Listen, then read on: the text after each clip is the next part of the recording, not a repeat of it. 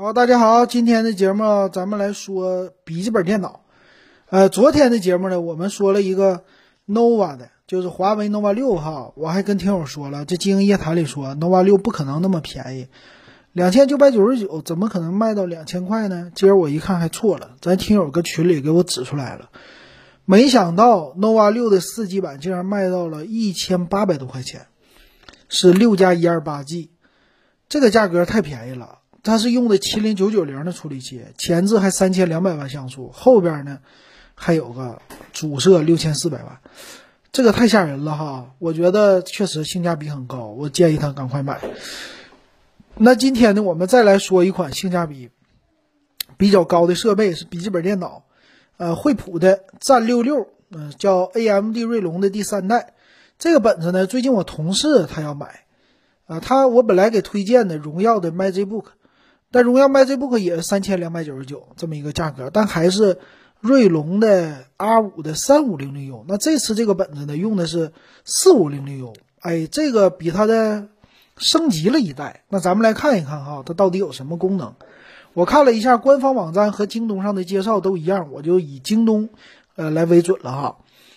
那首先呢，这个 CPU 啊，它做了一个升级，CPU 呢由之前的三五零零 U 它是。呃，四核八线程，现在升级到核心数升级了，升到六核六线程，那线程数有所减少，但是性能确实提升了啊，在核心数上提升了，这一点大家注意。总的一个多核性能，由于线程数被限定了，嗯，稍微的不是说提升百分之五十这么多，哎，这个是官方的一个介绍，大家一定要搞清楚哈。但是我觉得呢。A.M.D 现在开始有所保留了，也就是说，它大面积的超出英特尔之后啊，它开始那有所的呃收敛啊。为什么收敛呢？这肯定是要涉及到价钱的，对吧？呃，现在已经保持领先地位了，那我就收收手，慢慢的小挤一些牙膏，不是大挤牙膏。这样的话呢，给英特尔留一点活路啊。同样呢，它也多赚点钱哈。呃，出于这考虑吧，我估计。那如果是六核十二线程，那直接就是消灭它的 i 七这级别的了啊，那就吓人了啊！我估计它是给 i 七，就是 R 七来用的，哎，所以就这样的哈。那这本子呢，造型我看起来还是和一个轻薄本一样吧，这个整体的厚度不是特别的厚，挺好看的。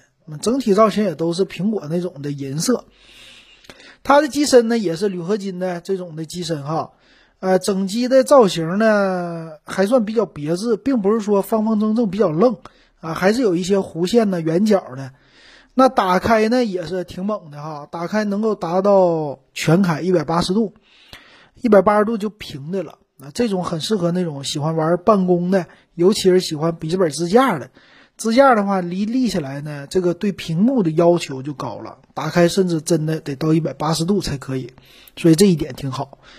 另外，它也有呢，这个屏幕的折角，就是咱们说转轴的部分啊，它这个转轴是属于是凸起式的，就是整个翻了以后，你这个屏幕啊向后，哎，好像是给你的笔记本做一个小支架啊，这样的感觉哈，这是他们家的特色。但是它整机啊，并不是说轻的，它是一点六公斤的啊，最厚的它是说是，呃，差不多一点八厘米。嗯，这个呢，OK 啊，反正轻薄本这算是很不错的轻薄本了。那屏幕呢也是啊，叫防眩光的一个 IPS 屏啊，这 OK 的。内存呢是有双插槽的，并且呢是 DDR4 的三二零零的。呃，我们现在的笔记本一般都是二六六六，升级到三二零零的话频率更高了。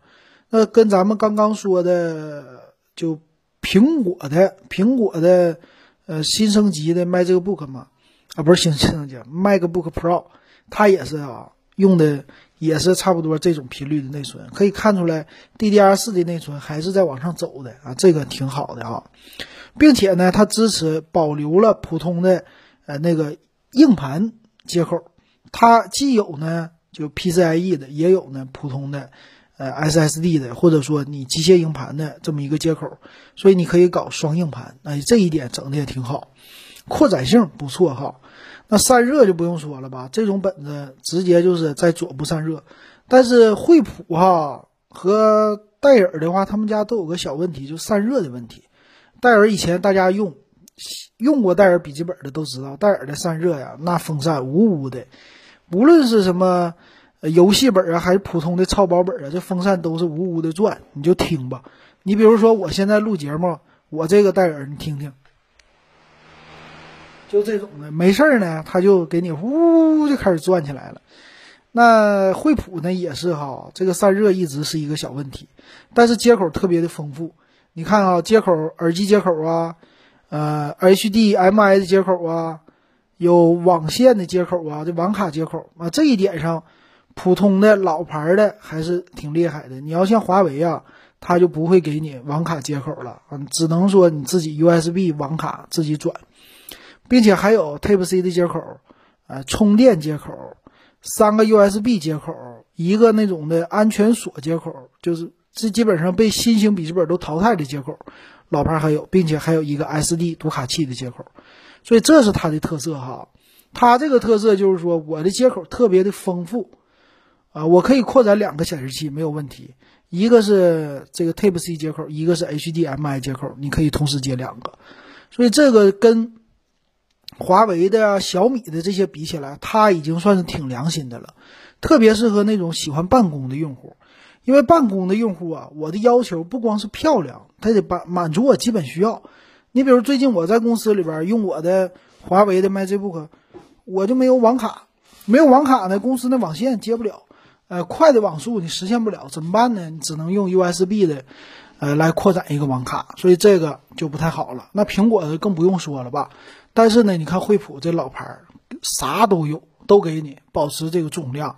和它的一个厚度，那就是好事儿，对吧？对办公用户说哈，那最高支持到 4K 的啊这种输出，可以接俩显示器，这就生产力工具，并且呢，它也升级了 WiFi 六，啊，支持 WiFi 六啊，这一点上很多手机都刚刚支持，它已经在 WiFi 上支持了，还卖三千多块钱，这个有一点说不过去了啊，太良心了，对吧？不光有这些哈，你看它呢有背光键盘给你了。并且有指纹识别给你了，摄像头呢还可以调节隐私摄像头，也就是说直接拿盖儿给它怼上，啊，这样别人真的是物理上看不到你，并且还有一个四十五瓦的啊这个电池是吧？四十五瓦时，半小时充满，那半小时充百分之五十的电，啊，这快充，这挺好啊。其他的就是什么？呃，硬盘的保护啊，防跌落的这些保护，有什么军工级的品质啊？这个一般笔记本都能的吧？那再来看呢，就是别的介绍了，没啥了哈。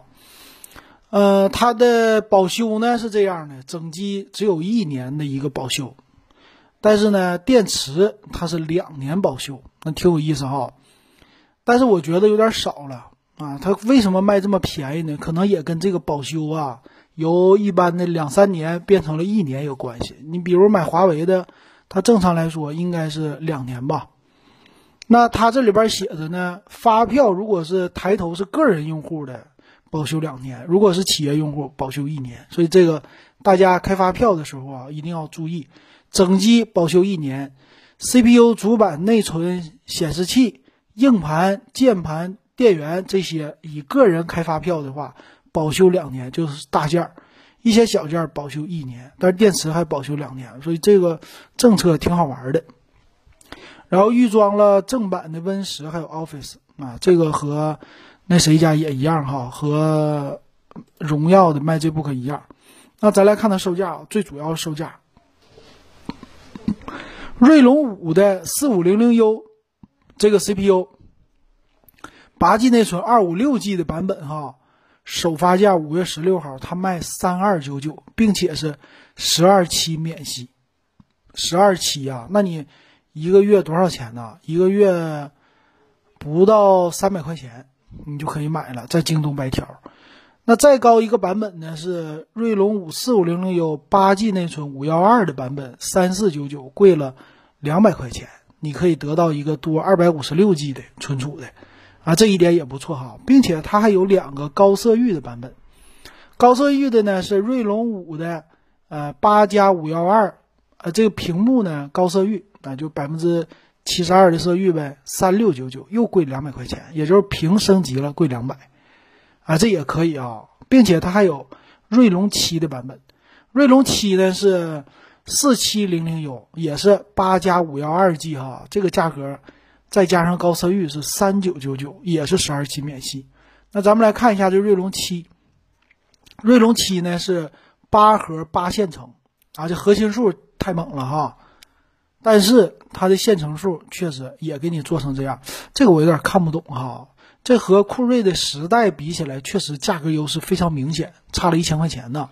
跟他们自己家比起来的话，我看看啊，他们应该也卖吧？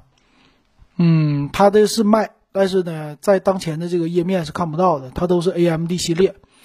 那 AMD 呢，它还有另外一个版本哈，十五点六寸的版本，也是新的锐龙五的。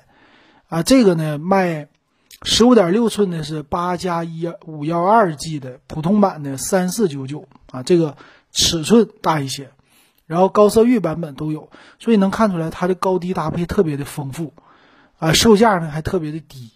这个呢是对着谁来的呢？我觉得就是打小米呀，打荣耀的，并且啊，它的特色是在四千块，就三千到四千的价位里，应该是配置最良心的了。它既有 WiFi 六的标准，最新的处理器，并且呢接口特别丰富，啊，还品牌 OK，挺好。这样的话，你再找对手确实不好找了。我觉得应该首发买，啊，后期呢它的价格可能会有调整，但是首发。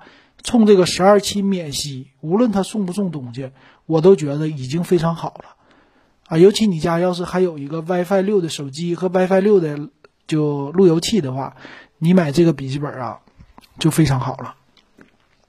我要是这笔记本坏了，我会买的啊，如果没坏，我现在还是别换了。但我觉得用它这个处理器的话，玩上游戏也不是什么大问题，因为 Vega 八的显卡绝对没有问题的。啊，还是挺有性价比的一个机器，给大家说到这儿啊，推荐到这儿。行，今天的节目咱们就说到这儿，感谢大家收听还有收看。